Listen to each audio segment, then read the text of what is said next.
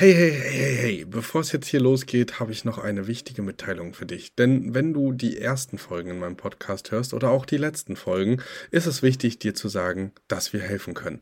Wenn du also jetzt sagst, ey, ich möchte nicht ohne Begleitung starten oder oh, das ist vielleicht doch komplizierter als auf den ersten Blick gedacht, dann sei dir sicher, dir ist geholfen. Unten in den Show Notes findest du einen Bewerbungslink zu unserem Mentoring-Programm und da wirst du auch nochmal darüber aufgeklärt, was genau und wie das ganze Programm aussehen kann und wo du am besten starten solltest. Also zögere nicht und sicher dir jetzt ein erstes Gespräch für die Mentoring-Begleitung. Und jetzt ganz viel Spaß beim Hören. Diese Folge wird dir präsentiert von Revenue, deinem persönlichen Preismanager. Wenn du nicht nur wissen willst, wie Preise überhaupt funktionieren, sondern diese auch noch optimiert haben möchtest und so für mehr Auslastung und mehr Rendite am Ende des Jahres sorgen möchtest, dann kontaktiere auf jeden Fall die Partner von Revenue. Unten in den Show Notes findest du alle Links, die du dazu brauchst und dann wird sich ganz bald jemand mit dir von Revenue in Verbindung setzen. Ich bin mir sicher, das hilft dir genau wie es mir geholfen hat. Und jetzt viel Spaß bei der Folge. Mm-hmm.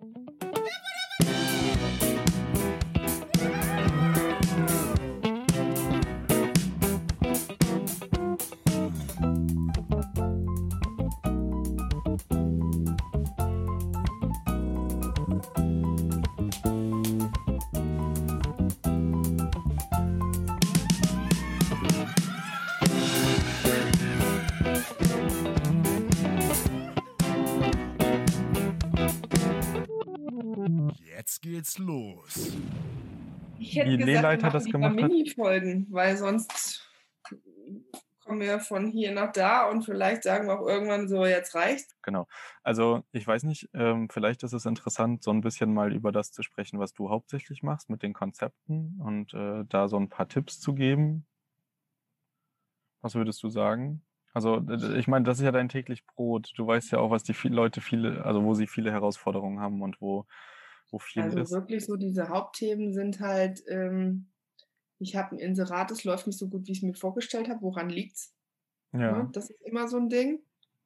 Oder aber auch, jetzt habe ich eigentlich alles gemacht, aber trotzdem sind die Buchungen nicht so doll. Hm. Ähm, das sind so zwei Themen. Dann natürlich irgendwann kommt immer dieses Thema mit, ach ja, Direktmarketing wäre doch nicht so verkehrt, weil ich will nicht so abhängig sein von den Börsen. Äh, wie mache ich denn das? Ähm, ja, dann halt vielleicht auch so ein bisschen dieser Marketing-Hack, den ich ja schon seit vielen Jahren, also ne, kreiere halt eine eigene Marke, äh, ähm, bebrande auch einen eigenen Namen. Warum ist es so wichtig? Mhm. Ähm, weil halt natürlich dann Leute, die deine Inserate auf irgendwelchen Portalen sehen, dich auch googeln können. Ja, und es ja auch machen. Also das zeigt ja die Erfahrung einfach. Machen so viele Ja. Leute. Also ich weiß nicht, wie viel das bei dir ist, aber bei mir ist das schon einiges. Ja, also bei mir ist es, kommt immer auf den Standort an tatsächlich, aber ich würde schon sagen, im Schnitt mindestens 50 Prozent direkt oder Telefon, also Telefonanrufe über die Webseite halt noch nicht so viele, aber selbst über die hässliche Smubu-Webseite buchen jetzt immer Mhm. mal wieder ein paar, wo ich mir denke, oh, krass, Respekt. so, Respekt, dass du die Seite gefunden hast auch. Ja. Ja, die hat halt überhaupt keine, äh, sag ich jetzt mal, äh, äh, SEO-Kriterien oder sowas. ne? Ja, ja, Deswegen eben. die Ja, total im Niemandsland. Ähm, aber ähm, ja, wer ist denn so der, kannst du das denn sagen, wer dein Hauptanteil der Hörer ist, äh, die schon Äh, Hauptant- sind, die noch Haupt- nicht gestartet haben? Oder Also es ist tatsächlich 50-50. Immer wieder in solchen Umfragen, wo ich halt sowas sage, hast du bereits eine Wohnung oder bist du schon gestartet oder ne, so, dann kommt immer 50-50 raus ungefähr. Also so Mhm. äh, 45 Prozent haben noch keine und äh, 55 haben eine, so ungefähr. Genau. okay. Ganz spannend eigentlich, weil dann kann man immer mal abwechselnd was sagen zu, wie starte ich und dann, wie verbessere ich mich und äh, sie so ein bisschen auf meinen eigenen Prozess. Naja, und dann kommt halt irgendwann so dieser Punkt, ne, hm, ich habe jetzt eine, die läuft nicht schlecht. Mache Ja, ich jetzt mehr ja. oder bleibe ich bei dem, was ich habe? Ja, Ne? Also dieser Punkt kam ja bei dir auch irgendwann. genau. Man fängt mal an zu laufen und wenn man es dann verstanden hat, dann lässt es sich ja auch duplizieren. Ich meine, die Duplizierarbeit ist halt trotzdem nach wie vor mega anstrengend. ähm, dass äh, auch dieses ganze Logistikthema um eine Möblierung, Ja. das unterschätzen die Leute ja total. Also Mhm. ich weiß jetzt nicht, wie lange du brauchst, um eine Wohnung einzurichten. Also wenn es nur um das Zusammenstellen-Prozess geht oder geht es auch wirklich dann um das Nee, nee, Stagen an um, sich? um fertig. Mit, mit zusammenstellen oder nur das, das Stagen an sich? Mal beides gerne. Also ich brauche für das Zusammenstellen, also weil ich es auch gerne mit einem virtuellen Grundriss mir so hin und her schiebe und dann gucke, was besser aussieht und was nicht. Also schon so bestimmt fünf Stunden konzentriertes Arbeiten, Minimum. Kommt halt auf die Größe der Wohnung an. Und äh, fürs Aufbauen äh, und Fertigstellen, je nachdem, ob tapeziert werden muss oder Du wer. brauchst nur fünf Stunden, um alle Möbel durchzugucken, die du potenziell da reinstellen willst? Ja, aber ich habe tatsächlich auch wirklich kleine Buden, muss man ja auch dazu sagen. Ne? Also Okay. jetzt abgesehen von Wohnungen, die ich jetzt in die Verwaltung genommen habe, die schon existieren, sind meine Wohnungen wirklich so bis 45, 46 Quadratmeter. Also es ist jetzt Okay. nichts Wildes. Ne? Also, aber ich bin halt immer ein Freund. Ich, ich könnte natürlich auch Blaupause machen und in einer Stadt funktioniert die Farbkombi voll gut. Ich mache es in der anderen Stadt auch, aber ich bin dann Das finde ich langweilig. Genau, ich bin aktuell noch an dem Also- Punkt, dass ich sage, jede Wohnung soll was Geiles werden und was anderes und andere Farben mal Mhm. probieren und mal gucken, wie die miteinander harmonieren. Und ich werde auch immer ein bisschen runder, ich merke das. Ich werde zu so einem kleinen Interior-Designer. Ähm, genau, macht mir auch Spaß. Äh, genau, aber so ungefähr fünf Stunden brauche ich. So, Finde ich wenig. Wir brauchen mehr. echt?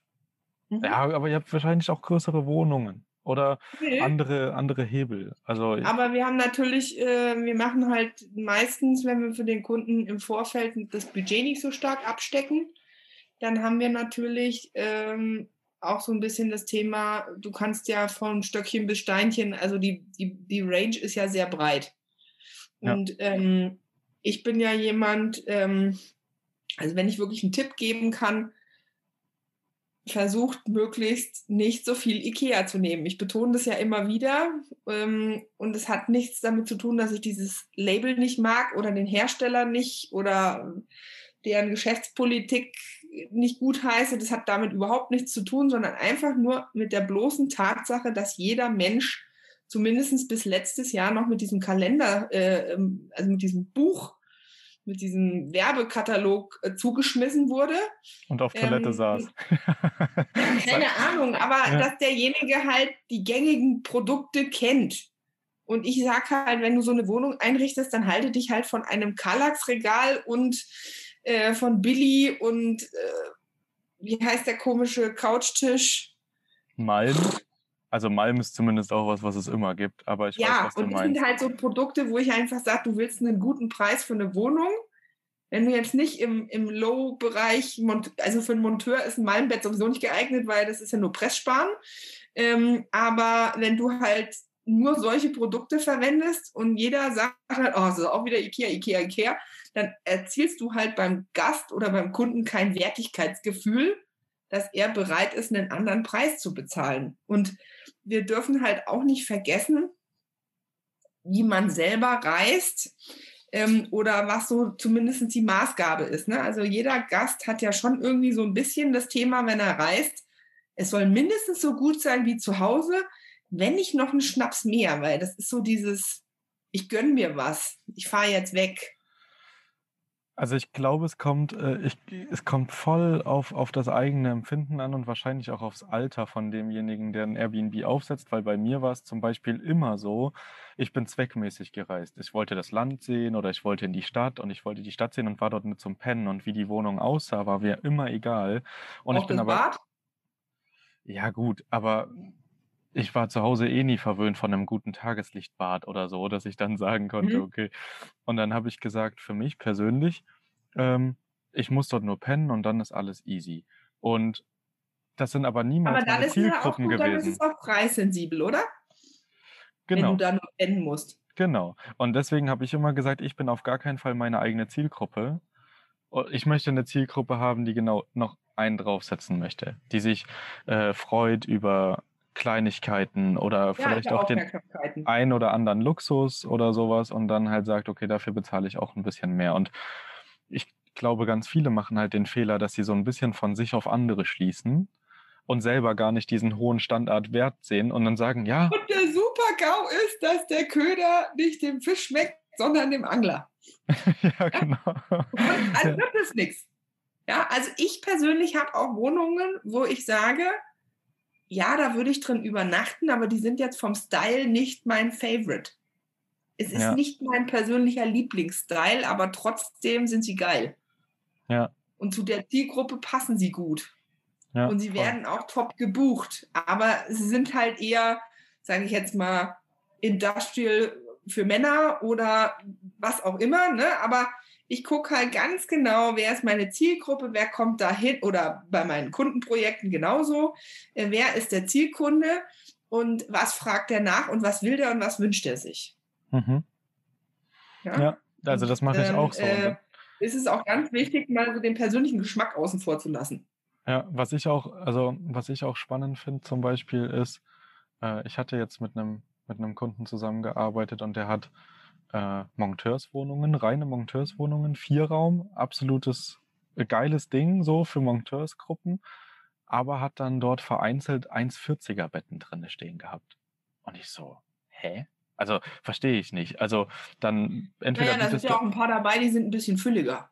Die brauchen ein bisschen mehr Platz. Genau, also aber, aber nur so vereinzelt und dann ähm, schon gemerkt, okay, dann kann ich nicht wirklich viele Leute unterbringen. Und jetzt ist er an dem Punkt, wo er merkt, okay, äh, in der Regel wird jedes Zimmer nur einzeln belegt und die Mhm. Leute bleiben langfristig. Und jetzt sind wir an dem Punkt, wo wir sagen, okay, wir holen jetzt Betten, die man ähm, zu 1,60ern zusammenschieben, äh, oder nee, zu 1,80ern zusammenstecken kann und stellen immer zwei rein.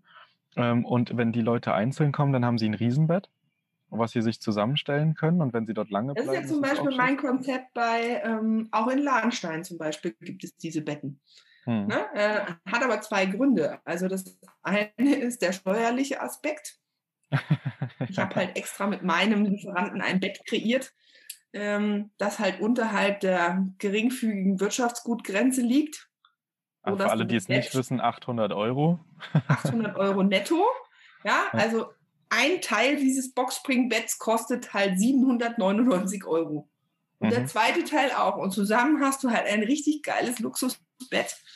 Ähm, und du kannst es halt getrennt und zusammen verwenden und kannst es halt aber auch sofort abschreiben, was du normalerweise nicht kannst. Ähm, und ja, keiner will doch mit seinem Kollegen in einem Bett zusammen. Also bitte. Hm. Ne? Also Ja, ja. vielleicht in einer Wohnung zusammen, weil man sich gut versteht und weil man zusammen dahin fährt, aber bitte mit Abstand und ohne, dass ich dem seinen Fuß oder sein Hinterteil nachts im Gesicht habe. Ja, ja, genau. Und also das ist halt auch das Ding bei Monteuren. Ähm, habe ich auch äh, jetzt ganz oft, also habe ich selber aber auch erst lernen müssen, zum Beispiel, welche Standorte für Monteure geeignet sind. Ich habe gedacht, ja, ich mache ein schönes Familien, eine schöne Familienwohnung, wo dann auch ein Beistellbett mit dabei sein kann und alles. Und gemerkt, okay, das ist gar nicht die Zielgruppe, die diese Bu äh, Wohnung normalerweise bucht. Äh, Es ist einfach nicht der Ort dafür. Und das sind viele Monteure. Und da ist es genau das. Das war ein 1,60er Bett und das wird jetzt auch rausgenommen und da wird was anderes reinkommen, weil es einfach genau dieses Thema ist. Die Leute sind den ganzen Tag zusammen auf der Baustelle und die wollen nicht noch im Bett gemeinsam miteinander schlafen. so, Also zumindest einschlafen. natürlich mal, dass der Disponent von irgendeiner Firma verschleudert hat, für die irgendwas zu buchen. Ne? Ja, Und dann kommen die mal drei oder vier Nächte von Montag bis Freitag, weil es nicht anders geht. ja. Aber wenn du die länger akquirieren willst und wenn du die länger bei dir unterbringen willst, dann musst du ihnen halt auch genau diesen zielgruppenspezifischen Komfort anbieten, dass die happy sind. Ja. Sonst wird das nichts. Genauso wie mit den Kaffeemaschinen, wo wir vorhin drüber gesprochen haben. Auch da Zielgruppe im Auge haben und dann macht man die Leute halt besonders glücklich. Und auch da, Und da ist es dann auch wieder ein Vorteil, wenn man halt nach und nach mit seinen Apartments oder Wohnungen in eine Skalierung kommt. Ja, äh, die erste Wohnung ist schwierig, die zweite ist noch so ein bisschen knirschig, bei der dritten wird es dann so ein bisschen geschmeidig und danach wird es immer, immer leichter. Und dann ist es nämlich auch genau das, dass du sagst, hm, da habe ich mich vielleicht mal verkauft mit der Kaffeemaschine, aber ach, in meiner Wohnung eins, da ist die Kaffeemaschine jetzt gerade so ein bisschen über Jordan, weil die habe ich ja schon zwei Jahre. Dann nehme ich die halt und stelle die da rein. Ja, dann habe ich auch nicht immer dieses Thema mit, ähm, ja, hier ist was übrig oder also wir reden auch nicht übrig von Resterampe, sondern halt wirklich von guten Sachen, die man gekauft hat, die aber vielleicht zu der Zielgruppe A, B nicht passen. Dann kann man da noch was umstellen. Das ist zum Beispiel auch so, dass ich dann bei einem Kunden vor kurzem, obwohl die ja ihre Möbel fest dann planen und bestellen, ein Möbelstück zurückgenommen habe, weil ich gesagt habe, okay, komm, das verarbeite ich in einem anderen Projekt. Äh, ich nehme es dir zurück, obwohl ja. ich das normalerweise nicht mache weil es nicht meine Aufgabe. Ja. Dann noch ja. die Reklamations- und Rücknahmeabteilung zu spielen. Ja, manchmal bietet sich aber tatsächlich auch an. Ne? Also ich habe es jetzt auch, äh, es ist eine Wohnung in meinem, in meinem Verwaltungsbestand löst sich jetzt auf. Und äh, das wird auch einfach rübergeschubst zu neuen Kundenprojekten und dann nehme ich dann einen Teil davon, was die anderen nicht haben wollen. Und also verwertet mhm. kriegt man es dann, wenn man viele Wohnungen oder viele Kunden hat. ja, und auch wenn man sich vernetzt. Also es lohnt sich halt auch wirklich wegzugehen von diesem, wenn ich mich jetzt mit dem zusammentue, der könnte mir was wegnehmen. Also äh, ich bin halt überhaupt nicht im Mangel. Ja, ich werde sicherlich nicht jeden Tipp und jeden Hack, den ich in meinem täglichen Doing äh, einsetze, äh, ähm, der breiten Masse zur Verfügung stellen. Äh, dafür gibt es ja äh, auch Spezialwissen, was man erwerben kann. Aber trotzdem ist es so, wenn man im Mangel unterwegs ist, dann zieht man halt auch Mangel an. Ja, und äh, wenn man da einfach mit den richtigen Leuten spricht ähm, und sich austauscht, dann kommen halt auch solche Sachen mal zustande, dass man sagt, man ergänzt sich oder man kriegt mal einen coolen Tipp für ein Möbelstück, wo man sagt, das sieht super aus, kostet aber nicht viel Geld, von welchem Hersteller ist es, ne? Und ähm, gibt sich da auch gegenseitig ähm, interessante Hinweise und hilft sich mal.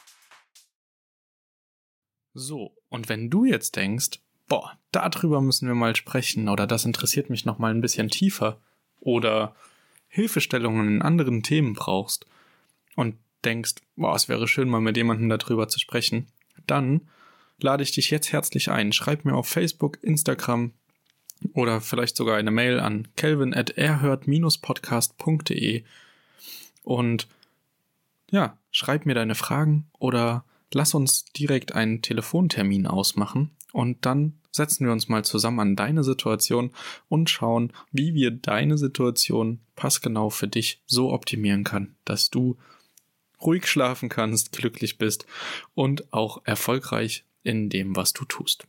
Also scheu dich nicht, kontaktiere mich gerne, ich bin für dich da. Ich bin auch immer an neuen Themen interessiert und da entstehen in Gesprächen meistens ganz, ganz viele Ideen. Also schreib mir und lass uns einfach mal sprechen. Ich freue mich sehr. Bis dahin und jetzt ist aber wirklich Schluss. Ciao, ciao.